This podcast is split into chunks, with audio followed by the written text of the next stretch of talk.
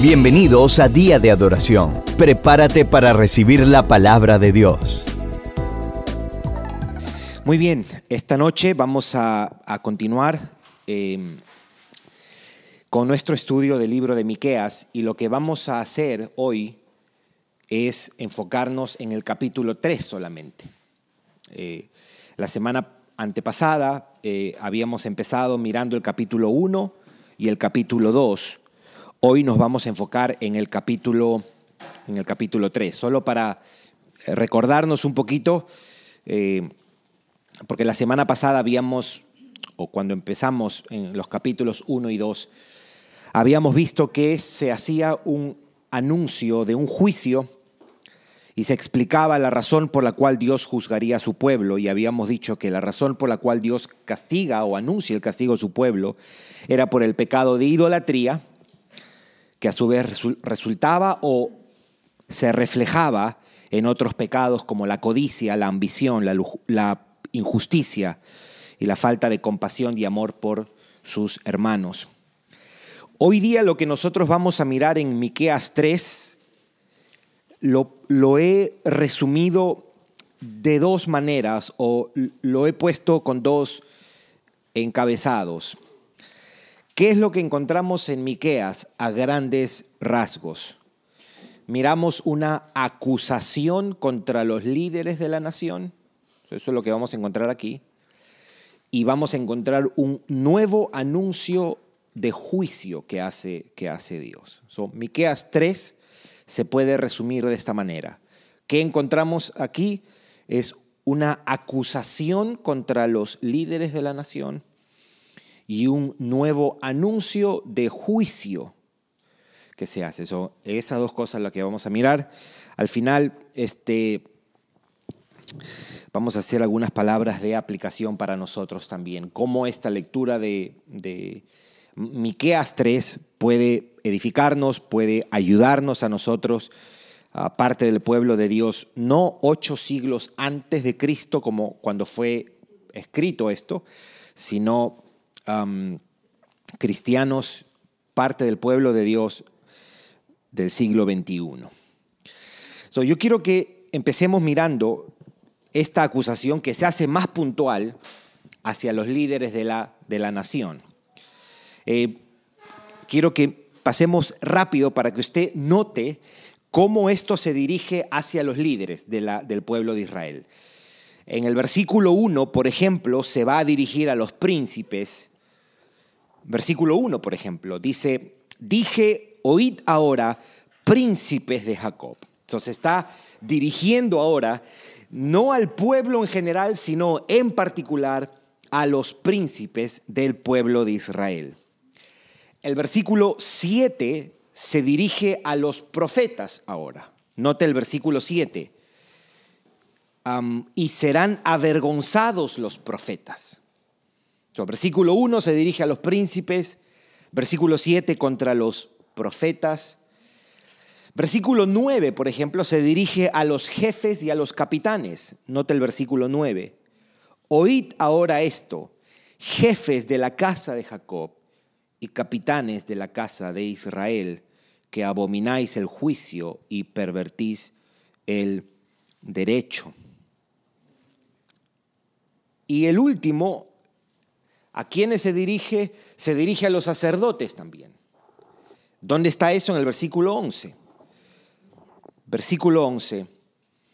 Sus jefes juzgan por cohecho y sus sacerdotes enseñan por precio. So, usted está notando que aquí hay un momentito, eh, Sebastián, un favorcito, tú puedes cerrar la puerta ahí porque se quedó abierta, parece. Sí, gracias, mi hermano. So, note que hay una, no se está dirigiendo al pueblo como tal, se está dirigiendo a los líderes de la nación y los identifica como los príncipes, los profetas, los jefes y capitanes y los sacerdotes.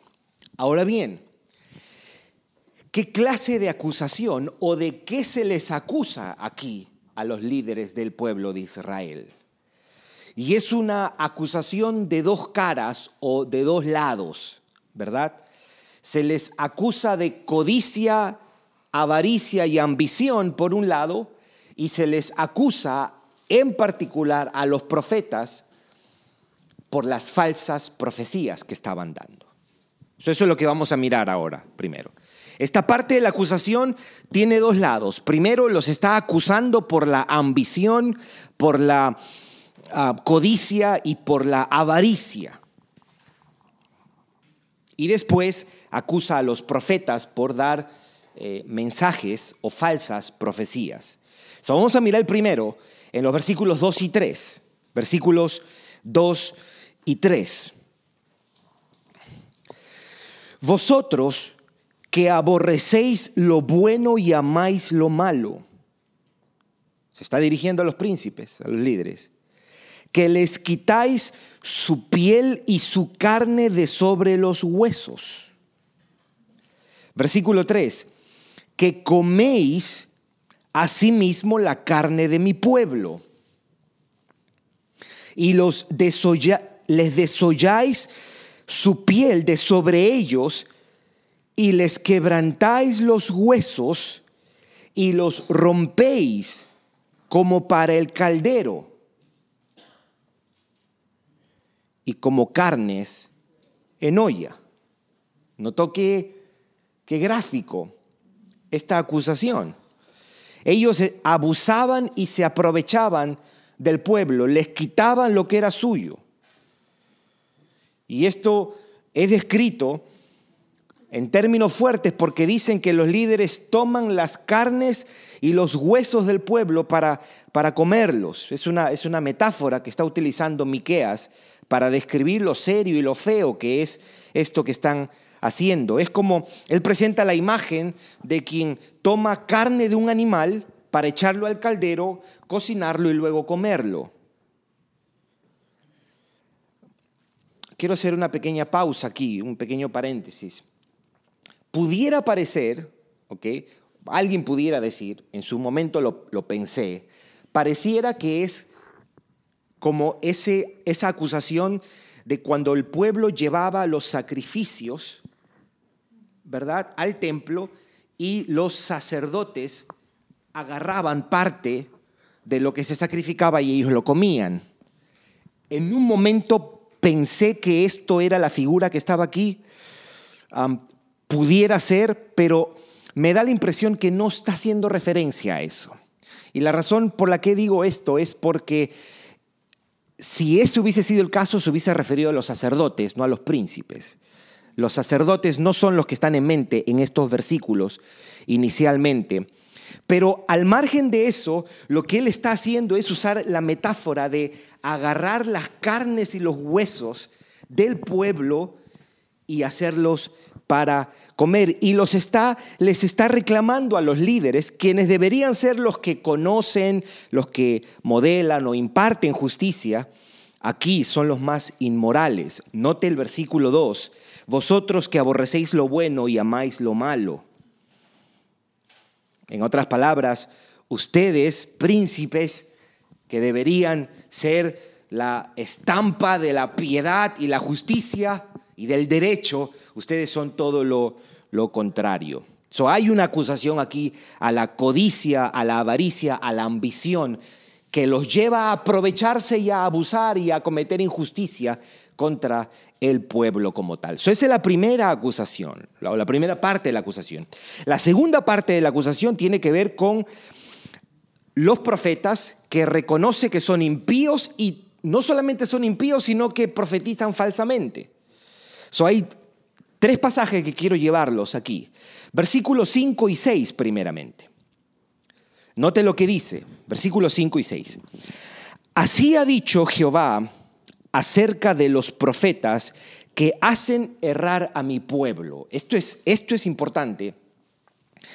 Eh, después vamos a volver a eso, a esto de los profetas hacen errar a mi pueblo. Y claman. Y escuchen lo que está reclamándoles Miqueas. Paz cuando tienen algo que comer y al que no les da de comer proclaman guerra contra él. ¿Notó lo que está diciendo? ¿Notó la acusación? Básicamente lo que les está diciendo es que esta gente, estos profetas son tan codiciosos y ambiciosos que están motivados por la paga y la comida que reciben del pueblo. Es por eso que si alguien les daba comida, ¿qué profetizaban? Paz. Le decía, a ustedes le va a ir bien. Y a los que no le daban comida, le decía, a ustedes le va a ir mal. O guerra. ¿Suena familiar eso? Muy bien. Ahí está la primera acusación. ¿Verdad? Note, note el versículo 6. Por tanto, de la profecía se os hará noche y oscuridad del adivinar, y sobre los profetas se pondrá el sol, y el día se entenebrecerá sobre ellos. Ahorita yo voy a explicar a qué cosa se refiere eso en particular. Pero aquí la acusación es, la primera acusación era contra los príncipes por la ambición y la codicia que los llevaban a, abusar del pueblo y quitarle sus cosas. Y aquí la acusación es ustedes también que se quieren aprovechar y aparte de eso, ustedes profetizan de una manera codiciosa. Porque si alguien les da a ustedes, ustedes le dicen a ellos todo va a estar bien y al que no les da todo va a estar mal. Es más, mira el versículo 11, porque es algo referente a los profetas también. Note lo que dice. Sus jefes juzgan por cohecho y sus sacerdotes enseñan por precio, ya, eso de por sí supone una acusación, y sus profetas adivinan por dinero. Y aquí mire lo que dice acerca de los profetas. Y se apoyan en Jehová diciendo, ¿no está Jehová entre nosotros? Como diciendo, tranquilos, nada va a pasar. Dios está con nosotros. No vendrá mal sobre nosotros aquí la acusación tiene que ver con el falso mensaje de los falsos profetas. Traen una falsa seguridad en el pueblo. Ellos dicen, no va a pasar nada, Dios está con nosotros. ahí están las dos acusaciones. Acusación de codicia, avaricia y ambición. Y número dos, acusación contra los profetas por su impiedad y por enseñar mal o profetizar la mentira. Entonces, ahora viene el nuevo anuncio de juicio.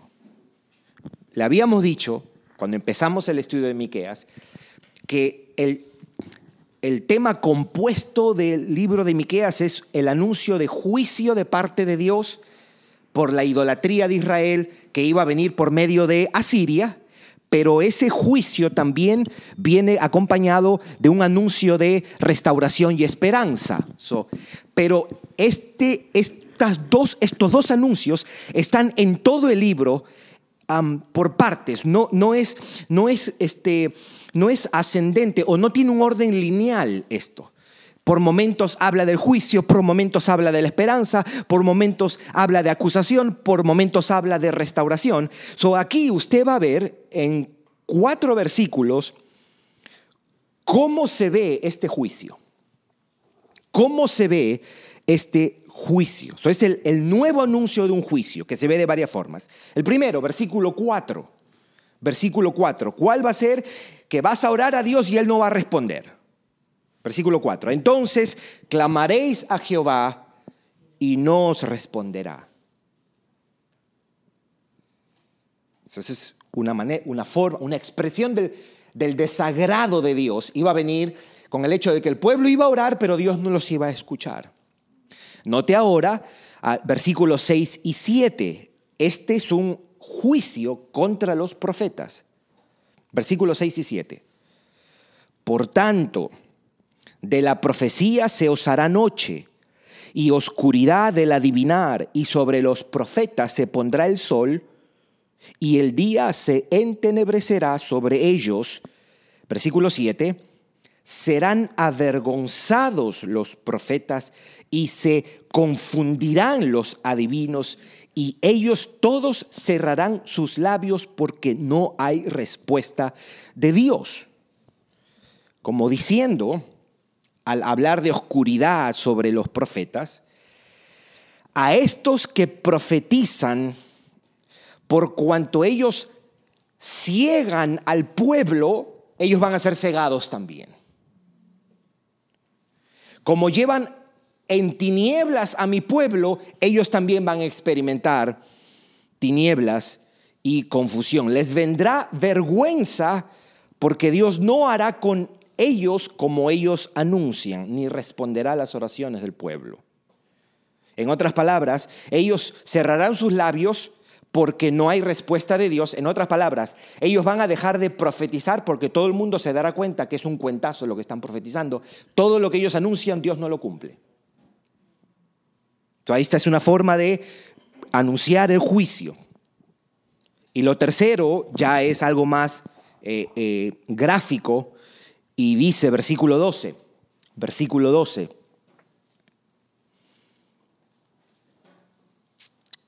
Dice, por tanto, a causa de vosotros, Sión será arada como campo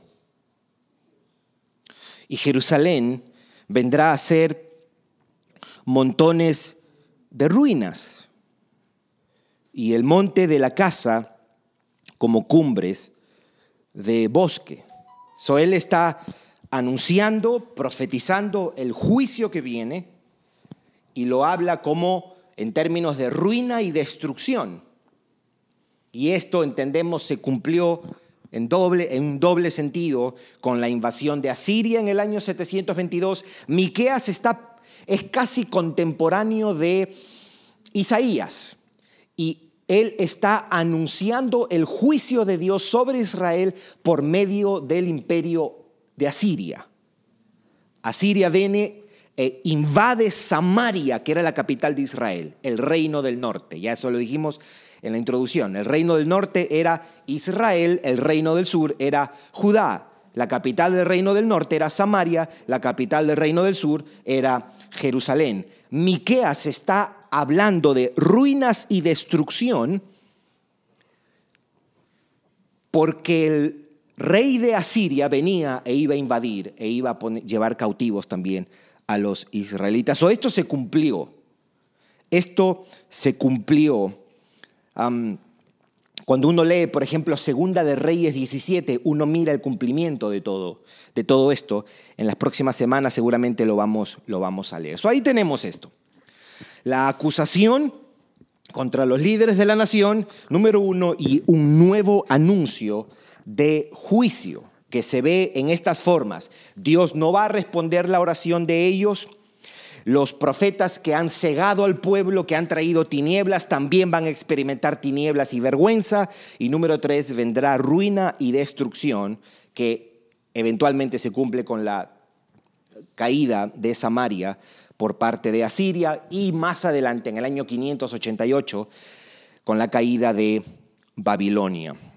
Antes de entrar a, los, algunas palabras de aplicación con esto, a mí me gustaría que usted note la nota que discordante de, todos estos falsos profetas, versículo 8 del mismo capítulo 3.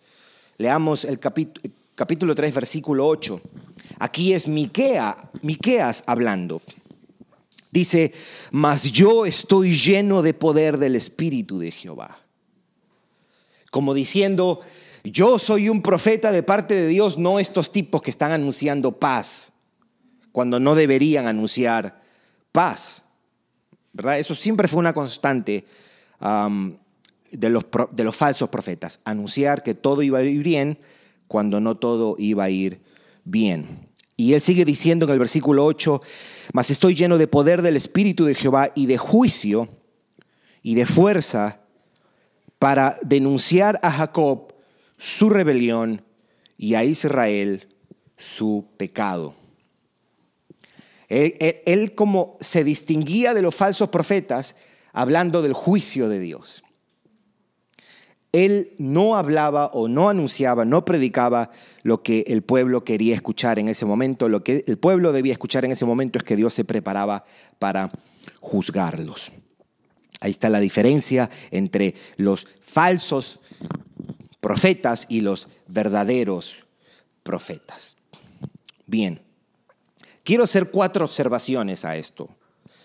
En particular, cómo esto, cómo podemos mirar esto y cómo puede aplicar para, para nosotros, eh, cristianos, parte del pueblo de Dios del siglo, del siglo XXI. Lo primero es que, obviamente, hasta aquí ya hemos visto una cosa, que la decadencia espiritual de la nación es total, ¿verdad? El pueblo y el liderazgo están corrompidos. Pero cuando uno lee el capítulo 3, uno entiende aquí la conexión lógica que hay. ¿Cuál es la conexión lógica? Que el pueblo está como está su liderazgo. Muchas veces el estado del pueblo es solo un reflejo, y cuando digo el estado, hablando del estado espiritual, es solo un reflejo del estado espiritual del liderazgo. La apatía espiritual de la nación es un reflejo de la apatía de los líderes de la nación. O para decirlo de otra manera, la corrupción y la inmoralidad de la nación es solo la extensión de la corrupción y la inmoralidad de su liderazgo.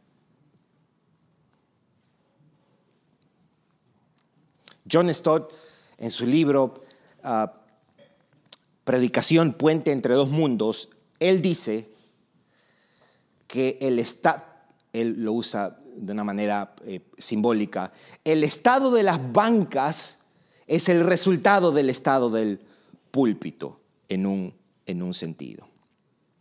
El liderazgo de lo que estamos leyendo, político y espiritual de la nación, es en un sentido responsable de la inmoralidad, la decadencia espiritual de la nación. Y eso en un sentido sigue siendo cierto en nuestros días hoy. Eso sigue siendo cierto en los días de hoy. Por eso, por cosas como esta, nosotros los cristianos deberíamos orar, por ejemplo, por los líderes de nuestra nación. Debemos orar, Pablo decía 1 Timoteo 2, por todos los que están en eminencia, queriendo decir todos los que tienen algún, algún rol, algún, alguna función uh, pública o un funcionario público, un gobernante, un alcalde, un este, gobernador y demás. Y también orar por los líderes de nuestra iglesia. Los, cristianos deben orar por el pastor o los pastores de su iglesia. Eso es uno. Si hay algo que nos puede enseñar esto es que también el liderazgo espiritual del pueblo de Dios también se puede corromper. Y la iglesia debe orar por eso. Debe orar para que eso no pase. Y esto también nos enseña que nosotros debemos orar por nuestros gobernantes, por nuestros gobernantes. Lo segundo es que no hace falta mucho discernimiento para deducir de esto que el falso maestro y la falsa enseñanza son un peligro para la iglesia. El falso mensaje hace caer y tropezar al pueblo trae ruina y un gran daño al pueblo. Con su enseñanza, el falso profeta hace tropezar al pueblo.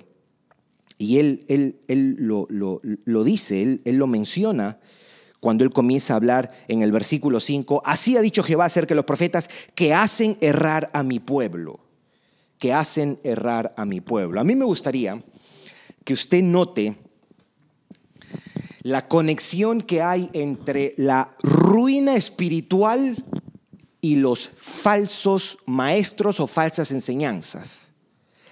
Escuche, quiero que vea cómo Jesús hace esa conexión. Vamos a Mateo 7, libro de Mateo capítulo 7.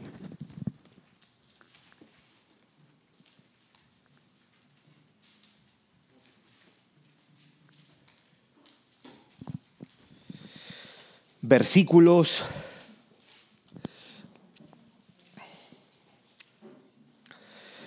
trece hasta eh, del 13, vamos a leerlo hasta el 15.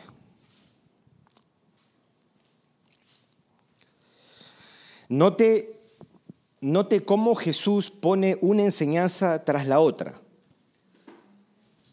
Dice, entrad por la puerta estrecha, porque ancha es la puerta y espacioso el camino que lleva a la perdición. Eh, ¿Usted cree que está hablando de perderse físicamente? Me, perdí, estaba en Broward y llegué. No, está hablando de perdición espiritual, perdición eterna. Y espacioso es el camino que lleva a la perdición y muchos son los que entran por ella. Versículo 14. Porque estrecha es la puerta y angosto el camino que lleva a la vida y pocos son los que la hallan.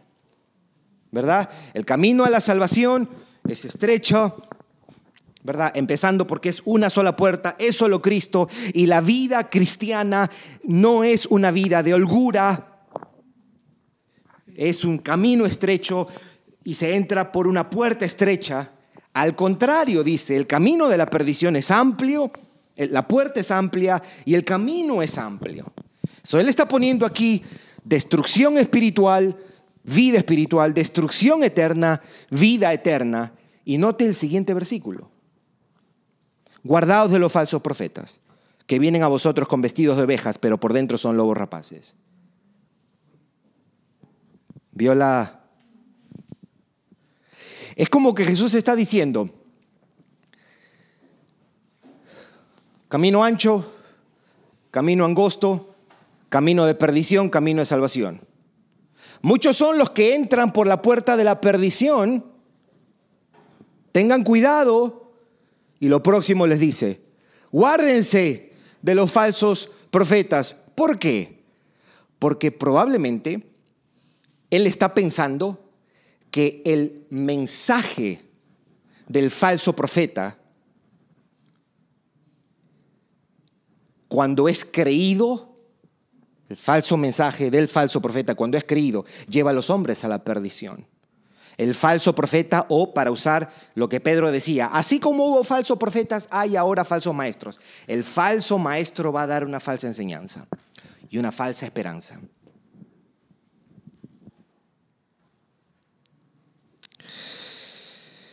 Note cómo dice el versículo 16 que por sus frutos los conoceréis. ¿A quiénes? A los falsos profetas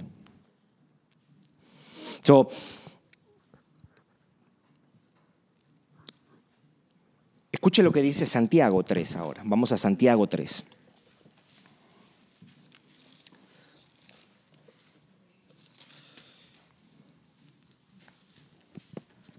Versículo 1.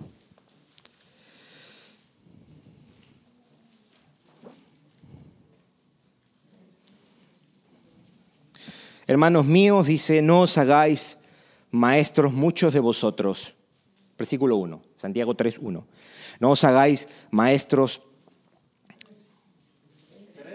3.1. Hermanos míos, no os hagáis maestros muchos de vosotros, sabiendo que recibiremos mayor condenación. Sabiendo que recibiremos mayor condenación. La tarea, la labor, el llamado de un maestro, de un pastor, de un líder, es un llamado muy serio, muy serio. Y nosotros miramos Santiago 3.1 cumplido en Miqueas capítulo 3. A falsos maestros, falsos líderes, recibiendo una mayor condenación. ¿Por qué? Porque llevaron a muchos a errar contra Dios, a caminar de una manera que no es responsable. Número tres, número tres, y esto lo tomo desde ah, Miqueas capítulo 3, versículo 8, que Dios siempre tendrá un remanente fiel entre los líderes, en este caso, en la persona de Miqueas, pero Dios siempre se reservará y guardará un liderazgo que sea su instrumento y su voz para llamar a los hombres o para llamar a su pueblo. Fue en el tiempo de Jeremías, Isaías, fue en el tiempo de Juan el Bautista. Nosotros siempre debemos recordar que Dios no va a dejar a su pueblo sin luz, sin guianza, sin dirección, sin pastores, sin líderes, sin maestros. Aunque en ocasiones sea la minoría, como fue mucho el caso del pueblo de Israel, Dios siempre se reservó un remanente fiel entre su liderazgo. Y número cuatro, número cuatro, lo he descrito así. El profeta fiel nunca ha sido popular.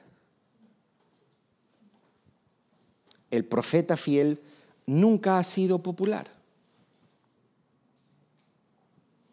Yo quiero que usted me acompañe a Jeremías 26, escrito muchos años después de Miqueas, aunque está antes de Miqueas en nuestra Biblia.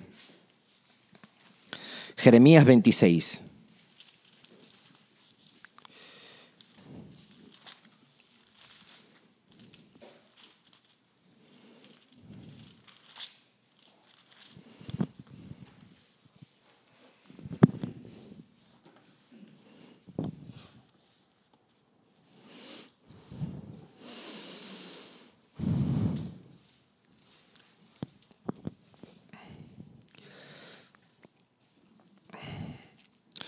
Lo, tiene versículo. Leamos del versículo 1 al 9. Versículo 1 al 9. Jeremías 26, 1 al 9. Escuche cómo dice. En el principio del reinado de Joacim, hijo de Josías, rey de Judá, vino esta palabra de Jehová diciendo, así ha dicho Jehová, esto es el Señor diciéndole a Jeremías, Escuche lo que le manda a Jeremías a decirle a un pueblo infiel, idólatra, arrogante, religioso, legalista. Así ha dicho Jehová, ponte en el atrio de la casa de Jehová, nada más y nada menos. O sea, anda al templo y habla a todas las ciudades de Judá, porque todas las ciudades de Judá iban ahí no es porque él tenía un micrófono ni nada, sino que toda la gente de la ciudad de Judá iban ahí, que vienen para adorar en la casa de Jehová. Todas las palabras que yo te mande hablarles, no retengas palabra. Yo me imagino a Jeremías en ese momento. Versículo 3. Quizá oigan y se vuelvan cada uno de su mal camino, y me arrepentiré yo del mal que pienso hacerles por la maldad de sus obras. Versículo 4.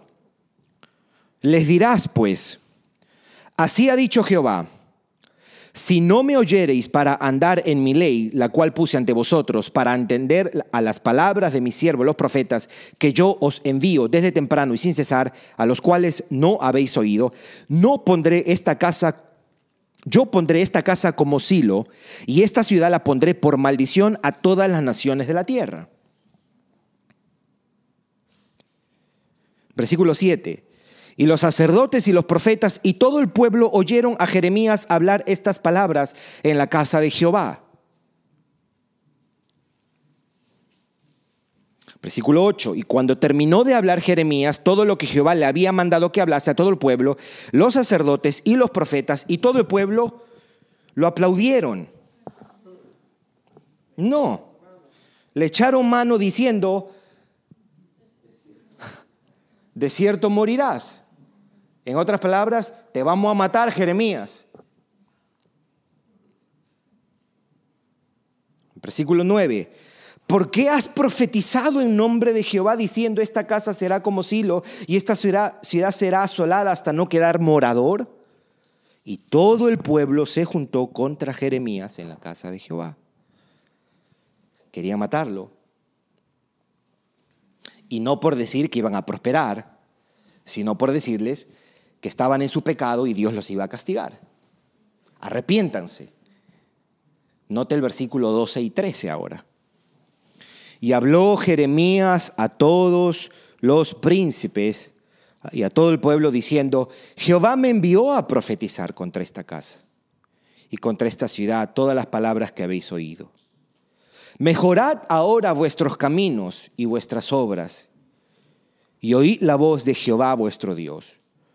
Y se arrepentirá Jehová del mal que ha hablado contra vosotros. So aquí les está repitiendo otra vez, él no baja el tono, él no dice, no, no, perdón, me equivoqué, ustedes son gente buena. No, arrepiéntanse, arrepiéntanse. Note ahora el versículo, mire lo que pasa ahora, versículo 18. Ah, versículo 17 más bien. 17.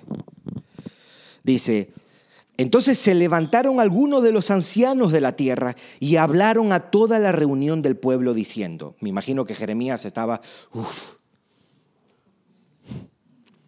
Miren lo que dicen los ancianos del pueblo, versículo 18. Miqueas de Moreset profetizó en tiempos de Ezequías, rey de Judá. ¿De qué está hablando? De lo que estamos estudiando ahora mismo. Él está haciendo referencia a lo que acabamos de, a años antes, lo que acabamos de estudiar ahora.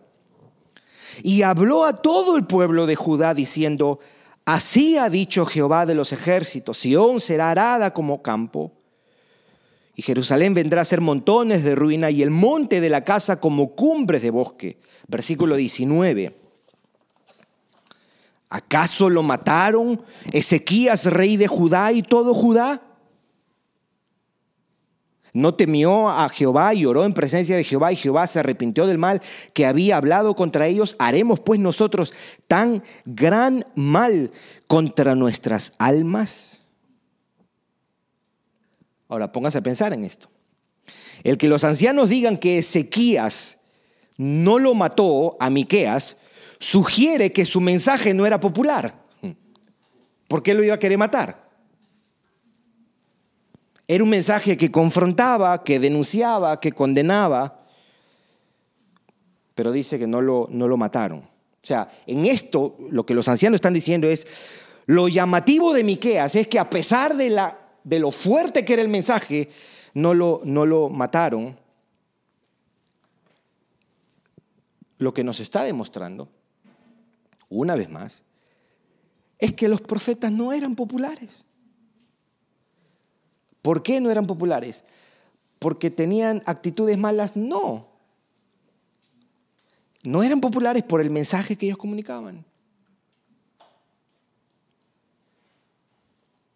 El Evangelio es ofensivo. Y las demandas y las implicaciones del Evangelio están supuestos a confrontarnos. Están supuestos a confrontarnos. No podemos medir la legitimidad y la veracidad de un líder dentro del pueblo de Dios por su popularidad.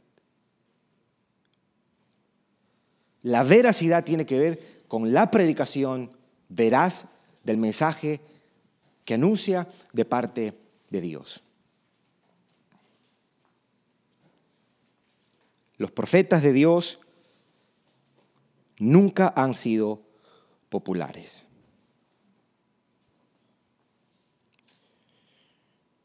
Amén. Bien. So, vamos a dejarlo ahí por ahora. Tenemos aquí la acusación que se hace hacia los líderes, una, una acusación contra la codicia, la avaricia y la ambición, que de paso el pueblo no solamente mira y escucha la acusación, sino también dice, hey, esto es algo que Dios está condenando. ¿Será que hay algo de eso en mí también? ¿Verdad? ¿Será que también yo puedo ser culpado de avaricia, de codicia, de ambición?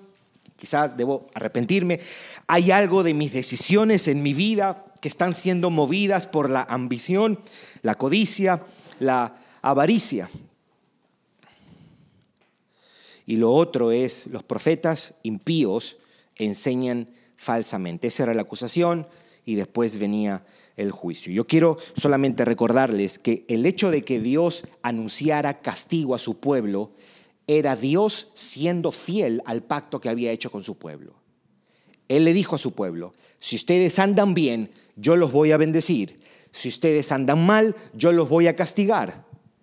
Dios no se está desentendiendo con esto. Dios está cumpliendo su parte en el acuerdo, en el compromiso, en el pacto que él hizo con su pueblo. Pero en medio de todo esto, uno puede ver que sigue siendo Dios, llamando a su pueblo, llamarnos y traernos convicción de nuestro pecado, sigue siendo un acto de su gracia y su misericordia. Sigue siendo una expresión de su bondad para con nosotros. Que Dios nos redarguya, que Dios nos hable, que Dios nos confronte, que Dios nos, nos desafíe con las cosas que estamos haciendo mal. Amén. La semana que viene entonces continuamos con el capítulo 4 y 5. Usted va a notar un tono más esperanzador porque va a, empezar a hablar de Dios restaurando a su pueblo, perdonando a su pueblo. Y seguramente la semana que viene hacemos capítulo 4 y 5 y la siguiente semana, la semana última, capítulo 6 y 7 para concluir con mi... Gracias por escucharnos. Para recibir esta y otras enseñanzas, visita diadeadoración.org. Hasta la próxima.